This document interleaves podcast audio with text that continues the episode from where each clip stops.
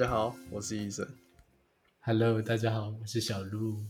哎，这这次呢，我们要回到我们之前大概收看了快一个月左右的的的的的的的的的节目就是路易讲电影。虽然说我们这次也是要讲影集啊，啊，恭贺新喜啊！哎呀，你知道最近影集蓬勃发展吗？讲影集是很合理的吧？嗯，影集很合理啦。那个什么华灯华根初上嘛，哦，虽然说我们还没有华根初哎啊不啊不好意思，华灯初上不是华灯初上是华灯初上，讲错啦。没有关系啊，它有两季嘛，对不对？虽然说好像是好像是我刚刚讲的，大家比较知道了哈。呃，这个呢，就哎哎，影集那，影集那么多，你知道 不知道最近录一聊电影又要讲什么好料了呢？哦，接不下去，直接把主题拉回来，是不是？我觉得这种东西真的是非常的诡异。虽然说我好像有看过你讲的那些东西，我是没看过啦，好啦，这不重要。嗯不过呢，说一句说一句实话啦哦，讲到那个影集嘛，其实呢，最最大宗就是分成三大宗嘛，对不对？台剧、嗯，日剧还有韩剧，诶，这个是台应该是台湾的三大宗啊。哎，是吗？我还以为台湾三大宗有陆剧，哎，之前陆剧也是蛮有名的嘛。陆啊，对对对对，我忘记陆剧了，不好意思，本人呢对陆剧比较没有没有研究啊。哎呀，没有关系啊，我相信你以前对港剧蛮有研究的啊、港剧，我我看的都是那个翻译的港剧。好啦，那这样就不讲分类了，感觉讲分类又讲不完了，我的天啊！有真的蛮多的。对，总而言之呢，哎，我们这次呢就要来讲我个人比较偏好的那种属性。对，本人呢是日剧派的，对，基本上呢还还是看日剧偏多。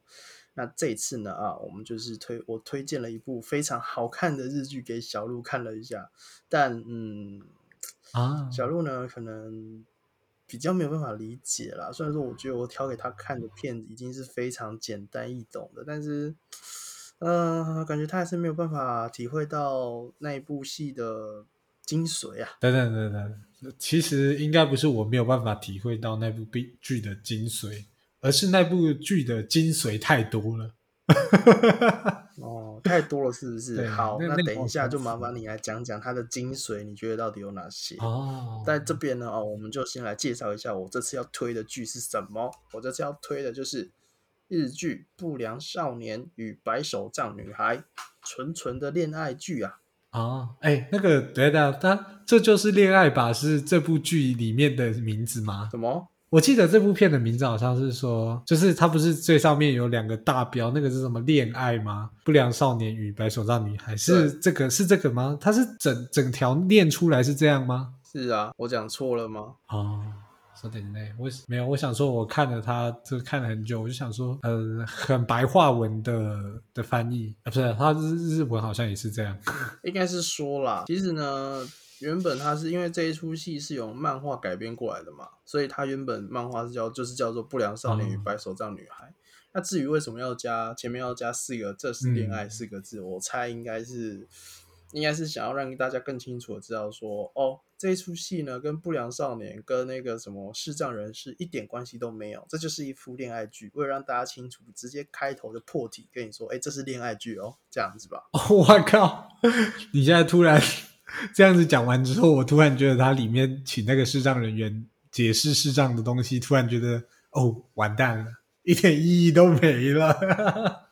没有啦，因为我就我不知道台湾，嗯因为毕竟我们对台湾的那个的生态不不了解嘛，所以其实可能还是这边还是要跟大家说明一下，白手杖呢、这种东西，就是视障人士都会拿一根白手杖去当做就是导盲杖的概念。然后呢，在日本就是称好像是称为白手杖，我不知道在台湾是不是。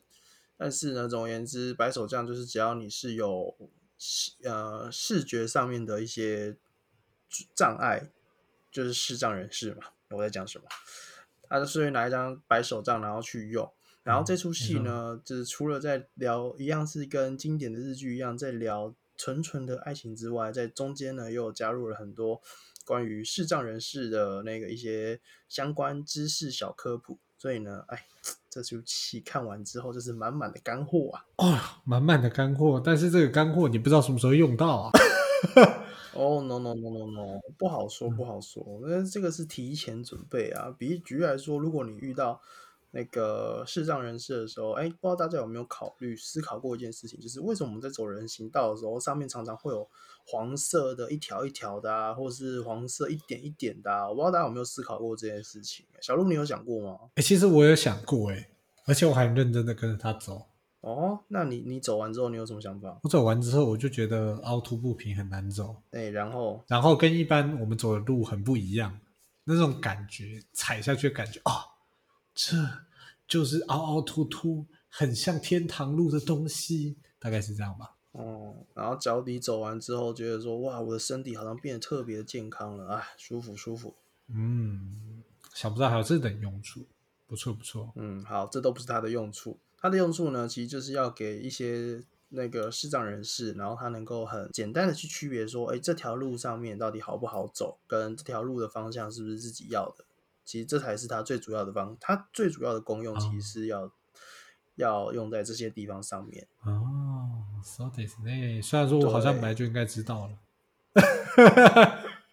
啊，你为什么会知道？没，因为有看过那部剧啊。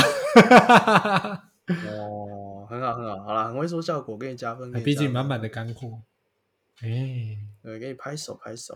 好啦，总而言之呢，它故事的就是像我刚刚讲的嘛，一年一名不良少年有一天遇到了一个白手杖女孩，中间呢发生了重重的困难，最后呢他们还是又在一起了。嗯，很棒，很棒，拍手拍手。我们讲完了，那我们今天这集是不是到这边告个段落？哦，哇，你讲的很有效率，很不错，很不错。我以为你想要挑一点什么东西来讲，结果。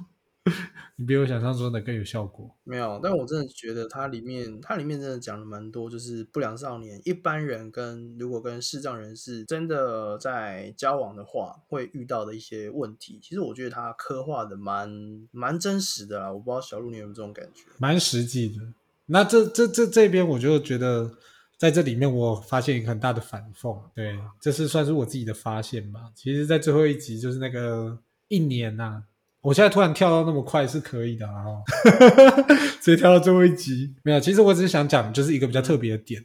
其实你知道，就是那个不良少年其中有一个嘛，对不对？就是哦，突然这样讲，好好远哦。好，我稍微介绍一下了，就是。呃，因为男主角因为工作的关系，所以他跑去一个很遥远的地方。然后那一年这部影集是没有演出来的。然后这一年，就是他当然跳到一年后之后，我就看到说，哎呀，想不到一年后他给我第一个场景竟然是结婚的场景。其实我觉得蛮梦幻的。这大概是这整部偶像剧里面我觉得最梦幻的地方因为一年前他们根本连情侣都不是。啊，女子其他都呈现的太写实了，所以你看看不出来。你觉得一点这一点都没有让你有梦幻恋爱的感觉，是不是？没有啊，就是哎，一年前人家连情侣都不是，然后一年后就直接结婚了，你不觉得这很梦幻吗？没有啊，可是以前其实，在之前的时候里面就已经有讲，因为这一个婚礼其实是配角的婚礼嘛，讲一句实话。对，是啊。但是呢，讲一句实话，那些配角他早就已经有显现出其中男方就是很喜欢那个女生啦，对不对？他剧里面其实就有讲啦。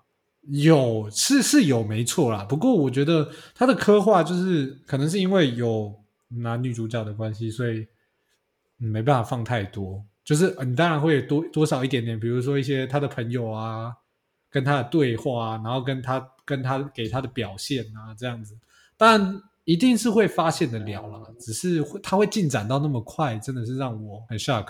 因为我本来想说一年后可能他会直接接男女主角的接下来的发展。然后就殊不知他直接接一个配角的结结婚典礼，所以我是真的蛮 shock 的，我以为他会用其他更好的东西接进去。哎，不能这么讲啊，说不定人家他就是早就已经要安排好了。你看，就是命运啊，如果这两个配角没有在一起的话，男女主角就不会在一起。所以呢，他就直接把男女主角就一起放在一起，所以要快点。我们中间过程呢省略，我们就是要直接让看到男女主角到底最后会怎么样，对不对？哦，so this 呢？那那那我讲完这个反差萌的这部分，我觉得我可以讲到第一集，我觉得最在乎的一个地方了。第十集吗？讲完马上第一集。你知道，其实第一集我就是，其实说真的啊，一开始伊森推荐我这部剧的时候，其实我一开始我也没有，就是觉得，哎，这标题很吸引我，因为这个标题我觉得就很收手。毕竟我是很标题党的人，要是这个标题不够吸引我，其实我会很难看下去。不过我还是看了。看完第一集的时候，其实最后一段，我真的觉得非常非常的令我印象深刻，就是在男主角，男主角什么名字？哦，黑川，黑川，对对，我。我讲中文，黑川吧。男主角是黑川，女主角是雪子啊。你确定你有认真看这出戏吗？我请问你一下。我我太投入了，其实他们叫什么名字 我不在乎啊。好，没有，就是确定啊，你一定是都没有认真看吧？你没有没有，我我记得那个高高的男生，对，不良少年。好，OK，反正黑川跟学子就讲了，就是说他觉得就是学子是一个很正常的人，然后那个时候其实学子的感动就是用心理感动那种状态，然后跟我看到的时候，我就觉得哇，给一个不良少年这样子讲，真的会觉得自己很特别，你知道吗？就是在不良少年的眼中，你们这些人跟正常人没什么两样，但是对于学子来说。这这个不良少年跟正常人没什么两样，他们两个就是一个相看两不厌的状态啊！不是，我是说，就是大家都觉得彼此很正常，但是他们不会觉得自己很正常。这应该是我第一集，就是我觉得最深刻的一个桥段。那既然你都这样讲了，你能感觉得出来，这出戏想要表达给观众的感觉，应该说他要表达的意涵是什么吗？我靠，讲完第一集就可以直接讲意涵了，是不是？因为其实他从第一集你刚刚讲这个画面，他就有就已经有稍微点到一点点了啊。我大概懂，嗯，其实一开始我看这个标题，我会觉得这两个人可能就是没什么交集的人，对，大家可能一开始也就是这样想。但自从他们开始有交集之后，变成是说他们两个从有交集开始，互相去认定彼此，跟认反看到自己的那个状态，就是他们这整出剧一直在演。这个部分就是说，哦，他怎么样，我怎么样，那我们两个又怎么样？我觉得这部剧就是简单来讲，就是围绕他们两个的一个算什么，就是专门为他们两个量身打造的一个偶像剧吗？嗯，好，看得出来你完全看不懂这出戏在讲什么呢？哦，我觉得应该只是见解不一样而已。没有。因为这出戏里面讲到的议题很多，但是你可能你可能比较就是没兴趣啊，没有兴趣，所以就比较没有办法深入去思考、去了解啊。没有没有，那我觉得我蛮好奇，医生，你想要就是跟我们讲的意涵是什么？其实蛮简单的啊，因为他这出戏他想要讲，就像你刚刚讲到的，其实就是视角的问题。你在别人眼中是怎么样？他在别人眼中是怎么样？然后你在这个社会上面的社会认同又是怎么样？其实他在他想要讲的一直都是在讲这件事情。为什么？因为一开始的时候是第一集，就像你刚刚讲，第一集是稍微浅浅的讨论到说，呃，就是学子他是视障人士嘛，所以他会认定说，哎。在一般人的眼中，他就是一个诶，可能需要被照顾，然后就是身体有障碍，就是会遭就是会被别人用不同眼光去看待的。所以这才是为什么他会在提到说，他才会再由就是男主角就是黑川这个不良少年的口中去讲述到说，诶，在他眼中其实。他就是一个正常人而已，这是第一点。第二点呢，是讲述到，因为黑川是一个不良少年嘛，虽然说他之前是不良少年，但其实在剧中的时候他已经改邪归正。那虽然说是改邪归正，然后可能也不会蓄意乱纵，就是呃蓄意乱来，就是随随随便便就是可能动手。一个人打架之类的，但是呢，社会上对他的标签已经定位在不良少年这件事情上面了。所以剧中呢，其实有一段他是想要，嗯，因为他想要认真的跟那个学子就是交往嘛，然后需要想要得到他们家人的认同，所以他就很努力的呢去寻找工作，想要在社会上面有一种被认同，然后有一份稳定的薪水这样子。哎，结果嘞，因为他不良少年的。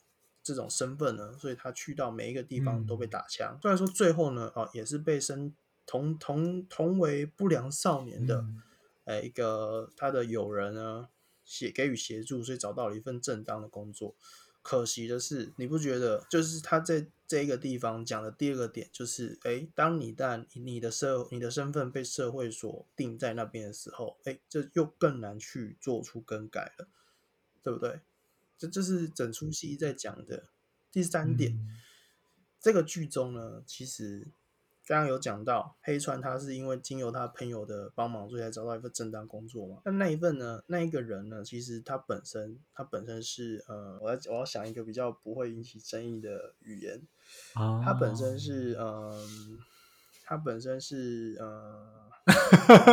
我怎么好像知道你想要讲什么？对，只是我我 我现在不确定我要怎么解释比较不会被攻击，我怕我讲错话。啊好，简单来说，他是我觉得你不用，你应该可以直接说。他是同性恋啊，讲句实话他就是同性恋。可是呢，他跟嗯他跟一般已经可能像我们台湾已经出柜，就是或是已经非常认真去看待自己的性向这件事情，本身来讲他是不太愿意去承认的。所以呢，他其实本身的对自己的自我认同非常低的。那你有没有察觉到三件同样的事情？是让人是、不良少年、同性恋。嗯，其实某方面来说，这三个角色在这个社会上面都是一个，都是一个会被人有一种小歧视的那种感觉。这这为什么他这其实这出戏最大的在讲就是，可能你自己在社会上的角色定位啊，还有关于你自己的你自己的一些自我认同，其实我觉得才是这这才是这出戏想要告知给我们大家的。虽然说，我觉得这出戏最后面还是回到就是，哎呀，这是恋爱啊这个主题上面，就是他到最后并没有把这三个主题，我觉得诠释的非常好，但是还是都给他们各自有了一个算是一个还不错的 ending 啊，我就这么觉得。嗯，但是如果你真的要以这三个身份去切入的话，我觉得最后有真的诠释比较好，应该还是在视障人士这个方面，就是怎么讲专攻的一个部分。一定的啦，因为毕竟这一出戏本身女主角就是视障人士了嘛。接下来，我觉得，所以我才会说这一出戏最大的点应该还是在自我认同这件事情上面，你不觉得吗？就是现在社会上很多人其实表面上看似很厉害、很很骄傲，但其实他对于他们自己内心里面是呃有非常的不自信，然后其实就是。装出来的一个强大，但是最后面他们嗯当他们可能呃受到一些挫折，或是得到一些没有办法能够靠自己解决事情的时候，他们才能才那个软弱的或是比较没有自信的那一面才会被拉出来，然后让人知道说哦，原来他他内心其实承受了非常大的压力，哦然后因为什么什么，所以他其实是很没有自信的。其实现在社会上一堆啊，你不觉得吗？嗯，其实是的，所以我觉得这这部剧其实讨论到这个点哦，我觉得我比较感同身受，应该是他很好的把这些人就是围绕在同一个框框里，不会一直把人塞进去。你知道，其实蛮多日剧的都会嗯一直把人丢进去，就是丢了很多很多的人，但是其实最后你就会觉得焦点被冲淡了。像我刚刚讲的，虽然我觉得这主要是不不良少年跟视障人士的故事，恋爱情故事，不过我觉得至少它有聚焦在他们想要说的东西，所以我觉得这也算是一这部片蛮蛮棒的地方。就是虽然他们都还是会带点其其他的东西，比如说一些搞笑搞笑艺人，嗯，那算搞笑艺人吧。其实我觉得那蛮酷的。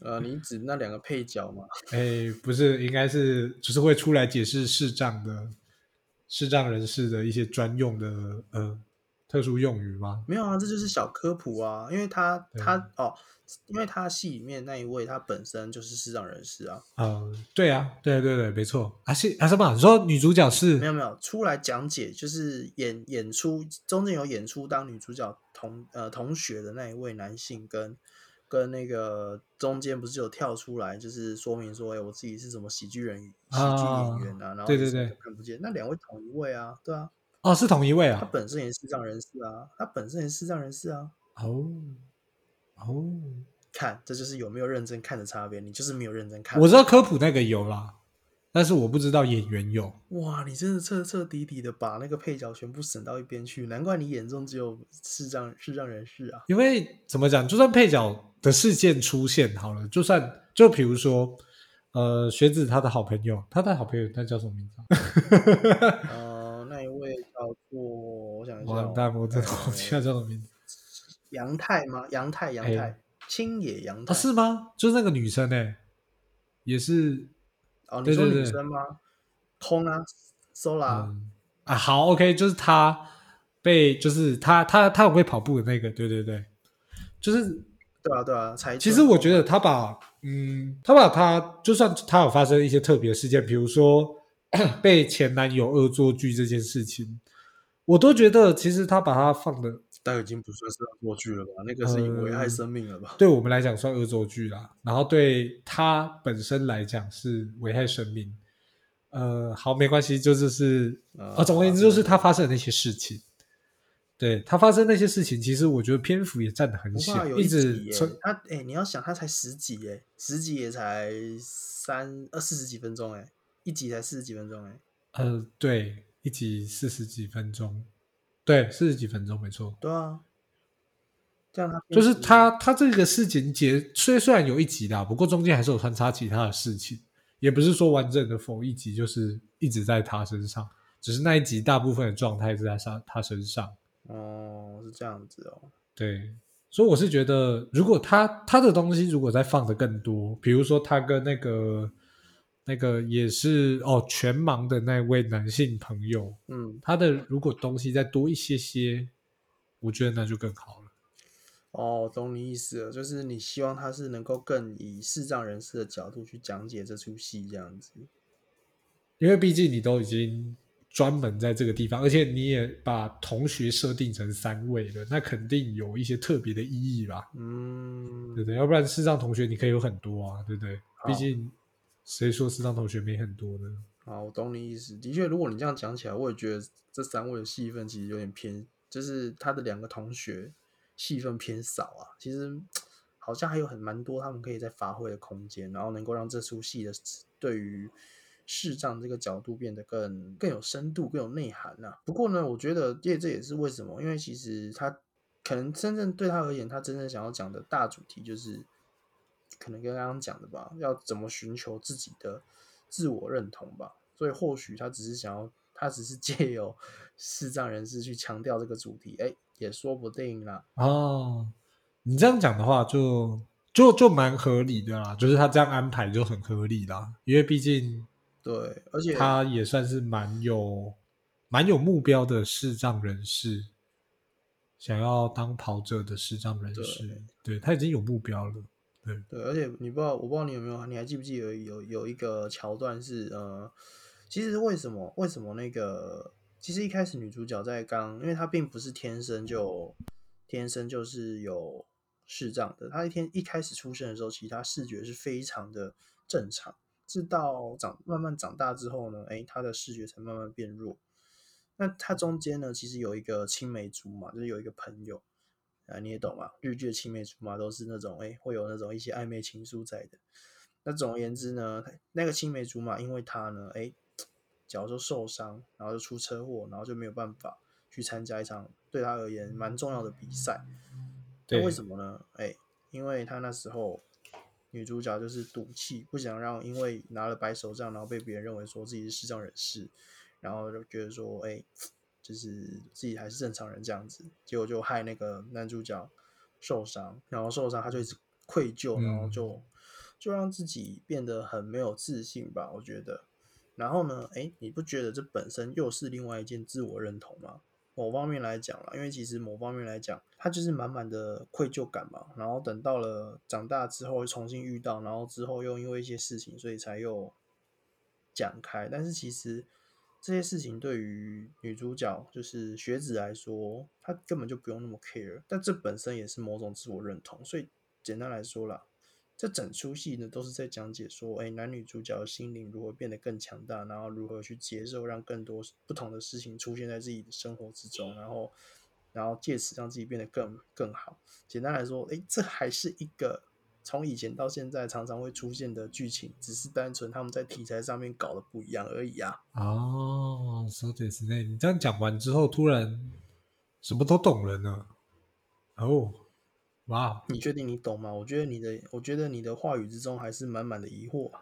没有，应该是说，其实这种，如果你是要以身份认同这件这个角度去切入的话，其实全部都是。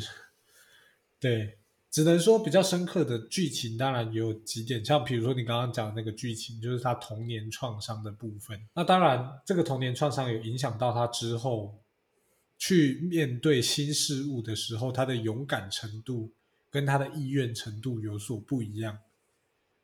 那当然，其他的事情也是一样啊。嗯但是你你就像，其实黑川看起来是不良少年，但是他做的那些事情，他呃，我觉得比较可惜是他少了一些些他真的在当不良少年的时候做的事啊。要不然说真的，你看到的就是已经改邪归正的人不良少年嘛，哦对不对？你也不知道他以前到底造成了多大的破坏，或者是呃实质上的怎么讲危害吗？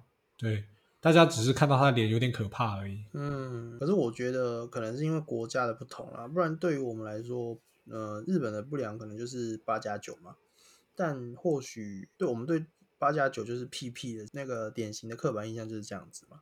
但可能对于日本来说，因为其实日本的不良少年更敢做一些很冲的事情，嗯，像是我们我们的基本印象就像是暴走族啊，或者什么之类的，那些其实都会称为不良少年。所以其实或许在日本的生活当中，他们对不良少年印象会比我们更加的深刻。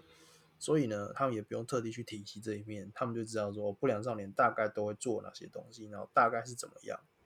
所以我觉得蛮合理的啦，因为其实顺便就省下一些篇幅去形哦容男女主角之间的互动跟其他他们更想提的东西嘛，对不对？啊，所以我觉得其实男主角的角色曲线，在在这部戏来讲，我觉得跟女主角比起来就相形失色了一些些。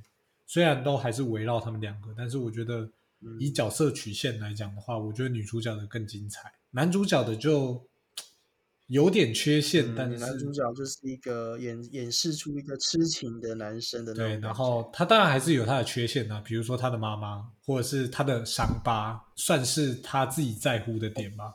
不过其他我就觉得就还好，就你讲到这两点，我就我也认同，就是哎，这提到男主角的故事真的偏少啊，多都是讲到男主角现在的互动，反而让男主角的这个角色深度好像逊了不少，跟就是真的跟女主角相比的话，就是呃，虽虽然男主角还是会在剧里面，就是在某些时刻，就是表现出他冲动的那一面，但是我觉得他好像就是怎么讲，就是从第一集开始，他们两个的巧遇，然后黑川开始很佩服学子之后，我就觉得他好像变成一个呃唯命是从的人的感觉，就是只要有学子在他身边，他就是正常人；那学子不在他身边，他就有可能就是还是不良少年那种感觉。哦其实我觉得不一不一定哎、欸，但其实因为可能是因为毕竟是习习惯嘛，所以才会变成是说，任何事情如果学子不在旁边，然后他想要帮学子做事情的时候，就变成说他会用他自己的行为模式去处理。那当然了，因为毕竟他以前是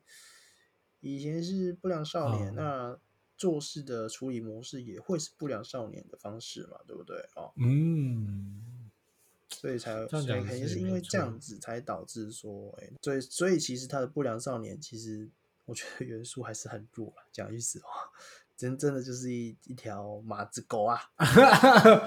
哇，这个讲出来直接全中啊啊，全中啊！它其实就是它的设定就是这样子。我觉得应该就是，我还是有点可惜吧。毕竟我也是蛮想看看，就是男主角更多故事的，所以其实我还在期待说他之后会不会推出一些番外篇啊或什么之类的。不过目前看起来好像好像讲的都是还是不是不是什么很重要的点啊，说实话。哎、其实说真的，我那时候很认真的看完之后，我就在想，其实，在过程之中，就是他因为他的青梅竹马有到学子的学校里面，就是引导他们去就业嘛。对啊，然后其实，在这一段我才在想说，哦，对耶，我好像一直忽略掉到底学子现在几岁了这件事情，就是大家都觉得他还在上学嘛。不过正常来讲，他上学应该会上的比较久，所以大家应该都是出社会的状态，他还继续在就学。哦，要不然他的青梅竹马应该不太可能在这个时候就已经是公司的职员了吧？这么说，哎，你这么说好合理哦。哎，这个这一种这个这一个理论，应该说这个看点，这个观点，我从来没有想过。说实话，你没有好奇她到底几岁吗？我一开始有好奇说，因为讲句实话，这个女主角真的让人感觉起来不像是还在学校那种感觉，那种那种那种长相，所以我一开始的确是有小小的思考到说，嗯，怎么好像有点诡异？但是后来我嗯，我就沉浸在男女主角之间的故事里面无法自拔，于是这些点呢，啊，根本就不是重点了。哦，so this 呢？对 看剧嘛，哦，不要这么认真，对？好吧，好吧，我觉得真的好啦。其实知道他几岁好像没什么特别，只是满足一个好奇欲而已。你知道了又能怎么样呢？哎，知道了一点用都没有，对不对？所以呢，呃，我们要干嘛？哎，享受故事就好了，对不对？哎，不要在看着中间就在思考说，嗯，这个女生女主角到底是几岁呢？嗯，男青梅竹马都已经出社会工作了，那她现在难道是嗯？就我这样推敲的话，应该也是差不多二十好几，二十五左右，是不是啊？呃，你觉得你这样子开始 思考之后，你就让整出戏的有趣程度整个变得很弱吗？哎呀，好好，我承认这出戏真的是要，就是看标题没有办法吸引人。我觉得大部分的人应该都不会被标题吸引，应该大部分都是被剧吸引的。因为那个你确定你要这样讲吗？哎、人家人家他那个评分高的嘞，你自己也说那个评分有很很高，然后结果在那边说不吸引人，我们那只是单纯这个标题吸引不到你而已吧？没有没有没有没有，我会这么讲是他的评分的确很高，但是说真的，我也不知道评分的人有多少个。对我是这样想啦，看的人大家都喜欢，但是是要看进去你才会喜欢呐、你不能看到标题就喜欢嘛，对不对？你现在就是想针哦对这一，你现在就是想要针对这一个标题就对了啦，是不是哦？你就是想要针对这个标题啊，这个标题就是不符合你的喜好就对了，是不是？哎，哦，也也也不是这样讲啊，我只是觉得这个标题可以在、哦对。好，其实说真的，我不知道他有漫画这一趴啦，不然我应该会觉得更合理一些，因为漫画的标题都比较直白一些。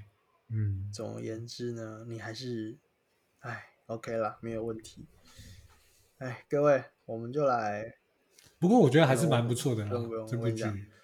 我们呢就来试一个挑战，到底呢，哎，对小鹿来说，什么样的标题才是最吸引人的？我们就让我来之后来挑战这出这个这个事情吧，让我们看看我到底推怎么样的标题的剧，他才会有兴趣。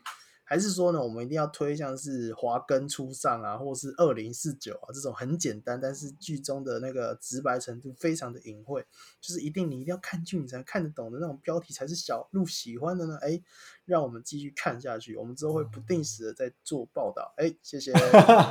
真是谢谢啊，谢谢大家一直推那么多剧给我，我都快看不完了。什么时候可以讲蜘蛛人？蜘蛛人哦，蜘蛛人太红了啦，不讲也罢，对不对？不讲也罢。这样讲也是啊，毕竟蜘蛛人一二三，惊奇蜘蛛人一二，然后还有蜘蛛人第三代一二三，哎，真的好多、哦，天哪！这样讲、啊讲起来真的太累了，啊，那么多人讲讲对不对？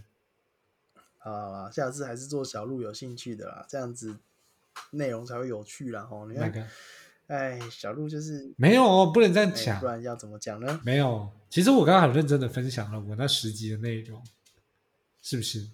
哎，好，分享到其中一部分吧。但是我觉得这十集真的蛮多的，因为算蛮挑战的嘛。因为我们之前不管录二零四九还是倒数第二个男朋友，都没有在这么长的时数之下做短短的一个回顾。对，哦，这也算是一个新挑战。没关系，我觉得呢，我们这个就是试水温。哎，相信那个各位听众听完之后，大大家听完就会知道，知道也知道说，哎，到底喜欢怎么样，然后我们之后再去做调整。我个人是觉得，哎，每一个都有各自的好处，但是呢，我们之后可以再慢慢去做选择，去做筛选，然后再去慢慢的让大家做出能够让大家更喜欢的内容。哎，我觉得这样就够了，你说是不是？没错，医生说的实在太好了，棒。OK，好，那我们今天呢就到这边。那不良少女，呃，不良少年与白手杖女孩呢？哎，这出戏我真的非常的推。那我相信各位看完之后，一定也会跟我有相同的感受，跟小鹿不一样。我相信一定能好好讨论。所以呢，哎，大家欢迎大家去可以去网络上搜寻，然后去看一下。哎，当然是支持正版了啊。嗯然后大家就是呃去 KKTV 啊这些地方都可以。那我们今天呢就到这边盖个段落喽，大家拜拜。大家拜拜。